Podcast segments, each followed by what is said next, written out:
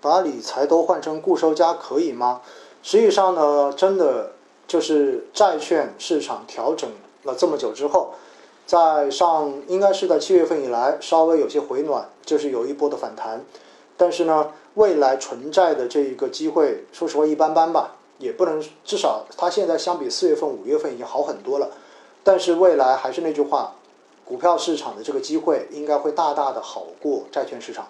所以换固收加，我还是觉得可行的。但是呢，你就记得一点，如果换固收加，因为固收加里面是带了股票类资产的，因此它的波动一定会比理财产品要来的大得多。所以要问问自己能不能承受这种波动。如果你自己承受不了，那我就建议你还是谨慎一点了，因为这还是要，因为理财产品说白了是针对的低风险偏好客户。而固收加针对的是中低风险偏好客户，两者还是有差别的啊。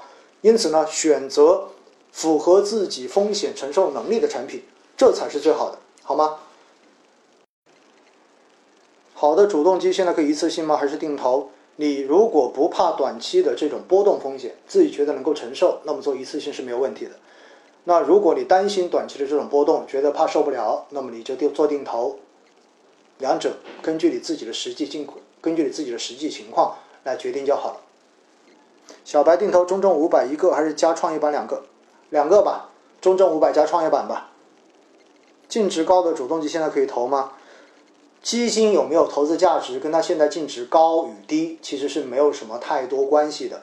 当然，如果长期低于面值，比如说只有几毛钱，而它是从一块钱跌下去的，那么这种的话呢，可能就谨慎一点，好不好？至于它高到多少，高到十块钱一份，我觉得也是同样的，只要这个基金经理好，同样可以投资的。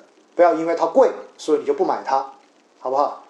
美国继续放水，老师怎么看？挺好啊，放水之后，未来黄金跟全球资本市场都会有更好的上涨机会，因为水越多，资本市场的这个泡泡就会吹得越大，而黄金的价格也会上得越快，上得越多，就是这么个情况。因为对于资本市场来说，流动性收紧才是真正的利空，流动性宽松一定都是利好。科创板都是年轻基金经理，管理优劣势，年轻基金经理对于科创的这个理解程度更好咯。其实说白了，不是看这些基金经理，而是看相关基金公司整个科技板块投研团队的集体研究能力到底哪个强，好不好？因为作为老派的基金经理，真正的他们可能更加的偏周期。偏周期的基金经理对于科创，对于这些新的成长型企业，有没有那么大的胆子去进行配置，或者说有没有那么好的逻辑去理解未来的这一种新的方向？其实，在某种程度上面是对他们的专业有要求的。所以呢，年轻人有年轻人的优势，对于相关新兴行业的理解，他们可能会更容易一些。但是也并不就意味着年轻基金经理就一定更适合做科创，这个东西是不成立的啊。这背后还是要看整个研究团队的能力，以及基金公司基金经理本人的这种学习跟调整自己逻辑的能力，好吗？然后说纯债六到七，我查绝绝大多数只有四。我告诉你，在今年过去的三个月，纯债的话是负一点几，很正常。我说纯债六，我要告诉你，证监会副证监会主席呃副主席李超。在二零一七年年底，然后当时的这种会议上面对外公布的数据，偏债类基金在过去这十多年的平均年化收益是百分之七点二，所以我说百分之六到七是一个很客观的数据。五 G 跟创业板现在哪个适合定投？一个行业基金，一个宽基指数基金，两个都适合定投，因为我就两个都有定投。区块链资产可以买吗？你如果想去炒币的话，我就祝你平安了啊！科创长投基金场内买卖必须要科创板资格，不用啊，买基金是不需要有科创板资格的。可转债如何转股？去喜马拉雅听节目吧。它到了转股期有那个公告之后，你直接在你的软件上面操作就好了。老师，所有分级基金都取消吗？是的，所有分级基金都要被清理。这是已经画了死线条的啊！黄金本身定投就不是一个定投的逻辑，它只是一个分批的逻辑。大家要搞清楚定投逻辑跟分批逻辑哈。分批逻辑就是实际上你是为了规避短期的波动，为了规避短期一次性投资波动而造成的这种冲击，所以你分批，它本质上面还是一笔，只不过是你把它分批投进去，而定投是一个不设期限的长期投资的过程，长期投资的一个动作，所以这两者是不能够混成一谈的。所以黄金你做一次性也好，你做分批也好，我觉得都可以。它跟买主动基是一模一样的思路，就是你如果你觉得你能承受短期的波动，那么你就一次性买；如果你觉得你担心短期可能有一点点的高，但是你又觉得值得配置，你又相信它长期会要往上，那么你就应该做分批，好吧？这是对这个问题的回答。至于你说什么日啊、周啊、月啊。黄金你按月，我告诉你，那那都叫做黄花菜都凉了。所以你要不就按日，要不你就按周，好不好？老师，我的仓位现在到八成了，建议卖一些吗？基金最近还会继续震荡吗？肯定继续震荡啊！你到了八成仓位，你看看最近的震荡给你的心理造成的冲击大不大？你会不会觉得非常担心？茶饭不思。如果是这样子，我就建议你减一点。如果你觉得还是非常的平和。平时该吃吃，该睡睡，该喝喝，那我觉得减不减都无所谓，好不好？黄金刚才我已经说了啊，金价未来肯定还会继续往上。这个话题实际上应该说建议大家配黄金是从三月份开始说起的吧？现在已经七月份了，而且黄金也已经涨起来了。那现在我觉得黄金未来还有上涨的空间。那至于未来对不对？投资有风险，入市需谨慎，好不好？主动管理型基金都有参照的指数吗？它有业绩基准，但是没有参照的指数，这是两码事啊，好不好？上证指数修订了，为什么没看到变化？有变化呀，它的编制规则已经改了呀，所以它肯定有变化，只是你觉得它没变化而已嘛，对不对？主动基金为什么估值不准？又是个很基础的小白问题。因为估值本来就是看的上个季度的季报，基金经理可能早就调仓了，他怎么可能准嘛？所以看估值本来就是一件非常不靠谱的事情哈。我一直跟大家说，根本就不要去看估值，这个东西一点参考价值都没有，除非这个基金经理一年四季都不调仓的，那才有价值。我有分级，现在要怎么处理？如果你买的是分级的母份额，你就不用管。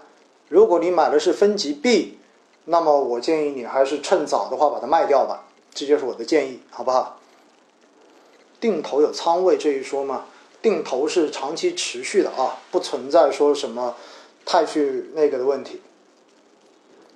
银行 ETF 低估值被套百分之八怎么办？没事，很多大 V 还在继续推荐大家买银行的，因为估值低嘛。反正我一直都说我不喜欢，所以您自己看着办吧，好不好？但万一我一说了，我建议你，呃，我因为我不喜欢，到时候万一后面又有一波暴力拉升，然后银行又被拉起来了，到时候大家又说，哇，你看你说的观点一点都不对的，对不对？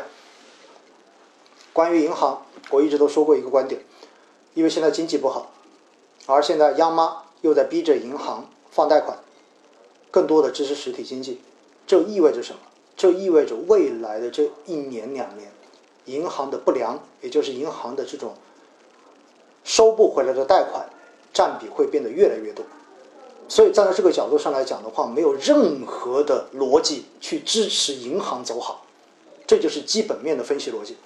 当然，当资金面推起来的时候，有可能大家最后涨了一圈，发现就银行没涨，于是银行也涨起来了，这是很有可能的啊！我也告诉你。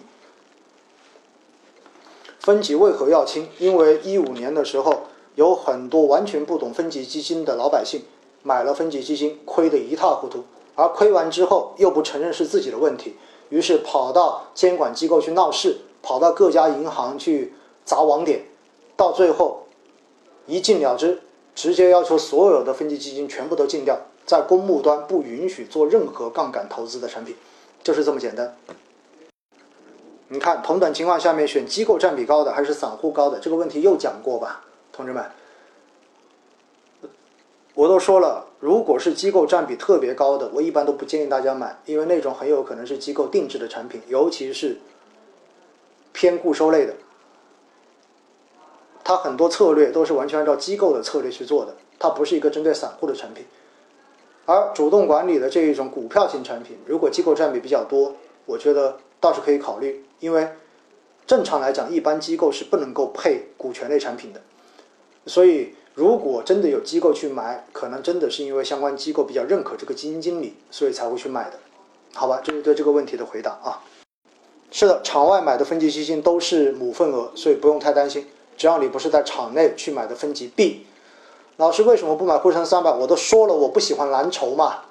沪深三百是典型的金融地产蓝筹大盘的指数啊，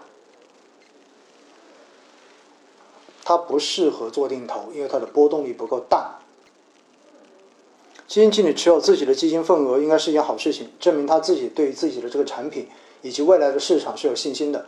否则，谁也不愿意拿自己的真金白银去买一个连自己都不看好的东西。所以呢，如果有基金经理在新发基金的时候进行跟投，其实是非常好的一件事情。大家对于这样的产品，应该说可以更有信心一些。芯片、科技、五 G、新能源，刚才已经说过了，你的前面三只都是有重叠的，所以的话，前面三只去掉两只，留一只就好了，随便选一个。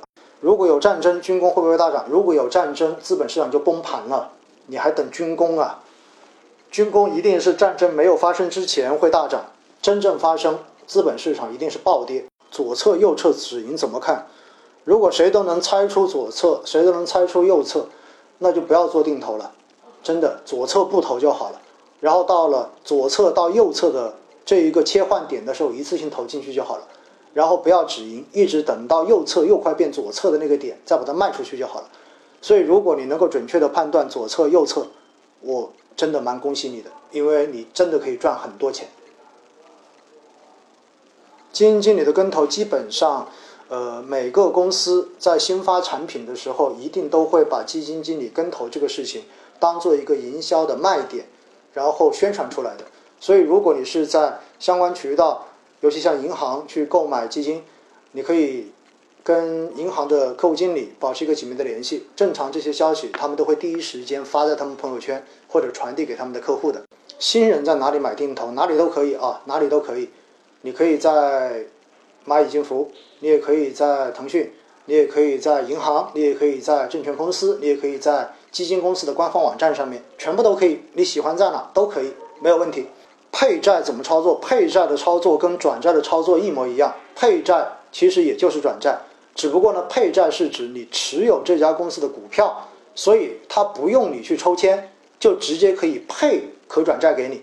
因此，它的操作。跟可转债是一模一样的，基金经理的持仓在季报中间肯定会披露，这是一个法律的要求。